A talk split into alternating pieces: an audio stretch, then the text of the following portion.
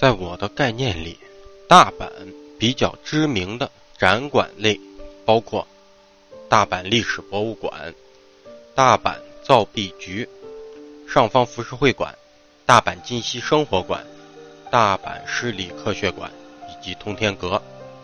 我觉得大概不错的也就这几个吧。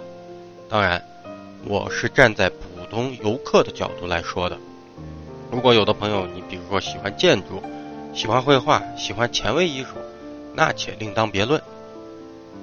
刚说的这几个，基本上啊属于在大阪旅游，一般游客都可以选择前往的地方。去这些地方看呢，不需要你有什么专业知识，也不需要你有什么独特的参观诉求，只要你想了解这座城市的历史和文化，都可以去。当然。别看我筛选的就剩五六个，这里面也分三六九等。举个例子，大阪造币局，去造币局的有几位进里面展馆参观的呢？很少很少。绝大部分朋友、旅行者知道大阪造币局，是因为它外面有一条非常知名的造币局樱花道，对吧？我这个人旅行有一个习惯，那就是我逛一座城啊。要么是对我吸引力大的城市，要么是每一次都不得不路过的城市。在发现新的我想看的东西前，我都会故意留下一些我很想去，但刻意不去的地方。为什么呢？因为我始终坚信呢，一次不完美的旅行才会驱使你一直想着念着，一定要再来。京都那座城市啊。说实话，我第二次去过，从客观条件上来说，就不是很想去了，因为京都人太多，吃的也贵，住的也贵。但是呢，我之前留下了，每一次我都留下了，比如说二条城啊、平安神宫啊、八坂神社、比叡山、龟川神社这些地方没就有一个没有去，所以呢，就一直激励着我，又去了三次，才终于把我在京都特别想看给看完。所以说，旅行中的取舍也极为重要。我们很多人到一座城市，都想尽量逛完所有你想去的地方，以后不用再来了。可是呢，也许你都去了，但每个地方都是掐着表看的、转的。而且，如果你是一个旅行经验很丰富的人，你会发现，一定有你非常喜欢而且十分想再去的城市。但是呢，你想逛的之前已经逛完了。那再到这座城市，你想再去哪里，会不会很纠结呢？难道去了好几天就是发呆和逛大街吗？这一点我不知道各位是怎么想的，至少我是遇到过这种情况的，就是这座城市逛完了又去，我发现自己不知道该去哪里了，要么是踏着前面的脚步再走一遍，要么就只能跟着女同志去逛街购物。OK，废话说完。接着咱们今天的正题，昨天说了大阪的三个古建筑群落，今天呢也说三个，是大阪的三个展馆。我刚才举的里边，我只说三个：大阪历史博物馆、大阪今昔生活馆，还有通天阁。先说大阪历史博物馆，大阪历史博物馆距离大阪城是非常近的，有多近呢？出了大阪城过条马路就是。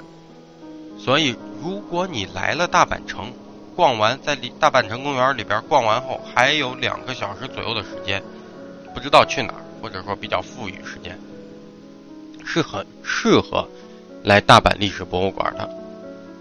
新建的大阪历史博物馆啊，就位于大阪城公园的西南侧，紧挨着大阪府警察本部，造型比较新颖，很好找。日本的展览类场馆门票呢，也都很便宜，普遍在二百到六百日元之间。这里也是我提到过大阪周游卡的免费景点之一。日本的展览馆的观赏体验度，我之前也说过是十分高的，因为他们一般都会让你先上楼，然后按照他们设计好的路线指引，一路观览一路下楼。大阪历史博物馆也不例外，先是上到最高的十层。在这里，你一出电梯，马上就可以鸟瞰整座大阪城公园。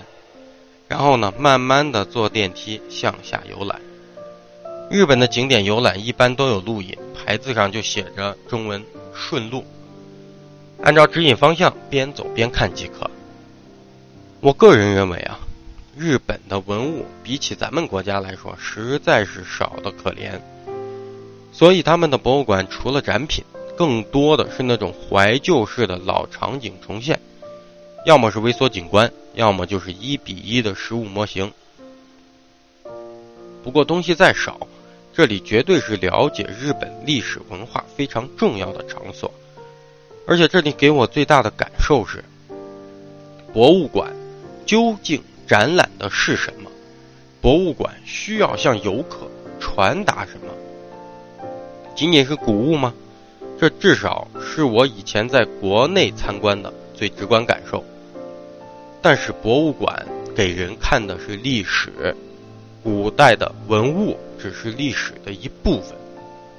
举个例子，我家所在的省博物院，号称咱们国内四大博物院之一，里面展览什么呢？每个展厅进去先是一面大墙，好几百字用 PVC 材料粘贴上去，告诉你这一时期的历史，然后就没了。里面偌大一个展厅，放的全是文物。这种形式行不行？行，能不能理解？能理解，但是很干，就和我们上学时候背书一样那么干。除了死记硬背，你逛完一大圈出来，可能只记得那一两件镇馆之宝，然后就没有了。从这一点上来看，大阪历史博物馆这种地方，即便藏品不多，即便历史很少。但是人家可以通过场景还原再现，让你很直观的了解特某个特定历史时期的城市面貌。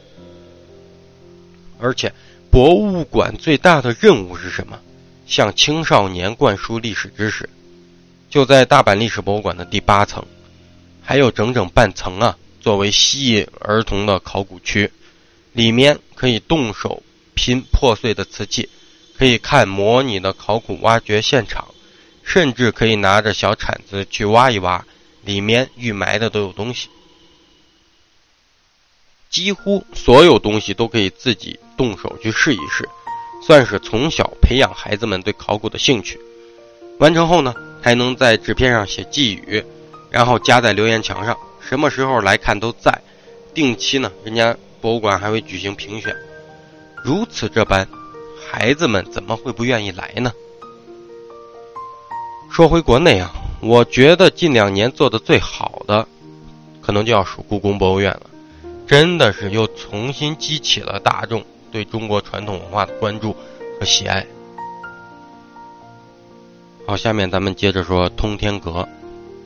大阪通天阁坐落在大阪市的老商业区内，新世界大阪新世界里边，现在的作用呢？就是一个纯粹的展望塔。这幢建筑，二零一七年的时候刚好迎来建成投入使用六十周年庆。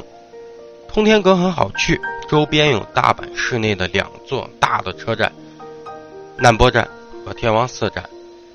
天王寺站呢，步行至通天阁大约十分钟左右时间；难波呢，需要十到十五分钟，看各位的脚力。在二零一三年创下日本平成年间收视神话的神剧《半泽直树》中，通天阁呢也作为大阪现代化的地标之一，精彩入境。通天阁高度整整一百米，现在我们看到的是它第二代时候的模样。通天阁的意思就是通往天空的高耸建筑物，命名者呢是明治时期的知名儒学家南藤泽月。通天阁作为大阪的老地标啊，与现在我们看到的关西第一楼阿倍野大厦、梅田一些建筑相比，可能要逊色了不少。但是当你登上来，整个南大阪地区的景色还可还是可以尽收眼底的。不过南大阪地区啊，多以住宅楼居多，除了天王寺站那里，你几乎看不到什么摩天大厦。通天阁内除了瞭望。多是以一些微缩景观的展出为主，向参观者介绍这一区域，特别是大阪新世界及其周边。据说啊，已经成立了一百多年了。在一百年前，当时的面貌是什么样？通过这些微缩景观呢，给予了还原。严格意义上来说，通天阁是一个展望性质大于展览性质的地方，但因为这里面也有比较大量的历史元素，我把它放在了展览馆一项里边。通天阁的正下方呢，就是大阪新世界的主要通路，一边是前面的商店街，另一边则是餐饮娱乐区。我曾经有差不多两年的时间，只要来大阪，就会住在通天阁附近，晚上啊热闹非凡。但是这一带的流浪汉也很多，看起来观感并不是那么的好。第三个我要介绍的是大阪今西生活馆。其实啊，这个馆一直都不是我很想去的一个地方。为什么呢？看完前面两个地方，大家也都发现了，大阪的这类展馆啊，的的确确微缩景观非常多，看着都大同小异。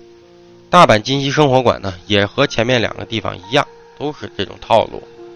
但是大阪金溪生活馆在旅自由行的圈内是很火的，为什么呢？因为这里的和服便装，哎，说是和服便装，其实呢就是浴衣，就是夏季日本的青年男女们穿着这种像和服样子的，但是是浴衣去参加花火大会，然后这种。他们统称为叫和服便装吧，在大阪金溪生活馆啊，十分便宜。以前呢是二百日元就换了，差不多合十二块钱人民币。现在涨价了，也不过五百日元，你就能换上一身好看的日本浴衣，在金溪生活馆的仿古街道里面啊，随便拍照留影，很受年轻人的喜爱。要知道啊，浴衣便装放在外边，如果是京都。京都呢，其实也是分的，你要仔细去看，究竟你穿的是浴衣，还是人家给你做的一整套的这种和服。如果是在京都啊，最便宜也是两千日元起跳吧，差不多合一百二十块人民币左右了。大阪金溪生活馆，基本上在做大阪攻略的时候，我相信绝大部分人都会注意到这个地方，说的是还原大阪百年历史风貌，了解大阪历史的好。好去处，而且呢，它也是在大阪周游卡中免费的景点。单去的话还要掏一个人六百日元的门票钱。它位于哪里呢？大阪天神桥金六丁目地铁站的出口，出来坐电梯上楼就是。严格来说，它只有上下两层，一层呢是大阪以前的城市微缩景观，也包括一些重大节日时的活动场景，其实做的还是不错的。就是内容有点少，你再慢悠悠的看，二十分钟也看完了。不过人家设计啊很巧妙，很多这种微缩景观的展示都是一上一下两个场景，你按一下电钮就会转换。另外一部分则是以前的一些老的生活物件，包括家具啊、老电器什么的。说实话，我挺后悔来这里的，感觉不太值六百日元的门票钱。这种微缩的景观啊，真是你看到最后都一个样子了。那大阪经济生活馆的另外一层啊，就是一比一还原的老街区。我个人感觉这一层比那一层还无趣，也有一些像是工作人员的大爷在给游客讲解一些老物件啊，包括老年间的玩具啊是怎么玩的。如果说大阪经济生活馆的好处，还有什么？唯一的就是我刚才说到的，就是和服、浴衣换装了，男的、女的都可以。不过呢，既然便宜，你就不能指望这里面的和服有多讲究，只是一个样子而已。老街区里面呢，有什么老药铺啊、老饭店啊、民宿什么的，当然都不卖东西啊，只是做的场景还原。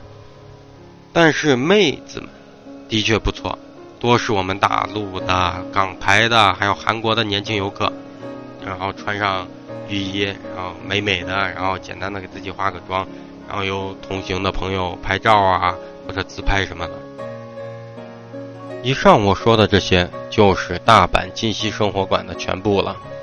唯一的亮点就是很便宜的和服便装，然后就算你不用大阪悠游卡带门票，一千一百日元也搞定了，远比京都呢。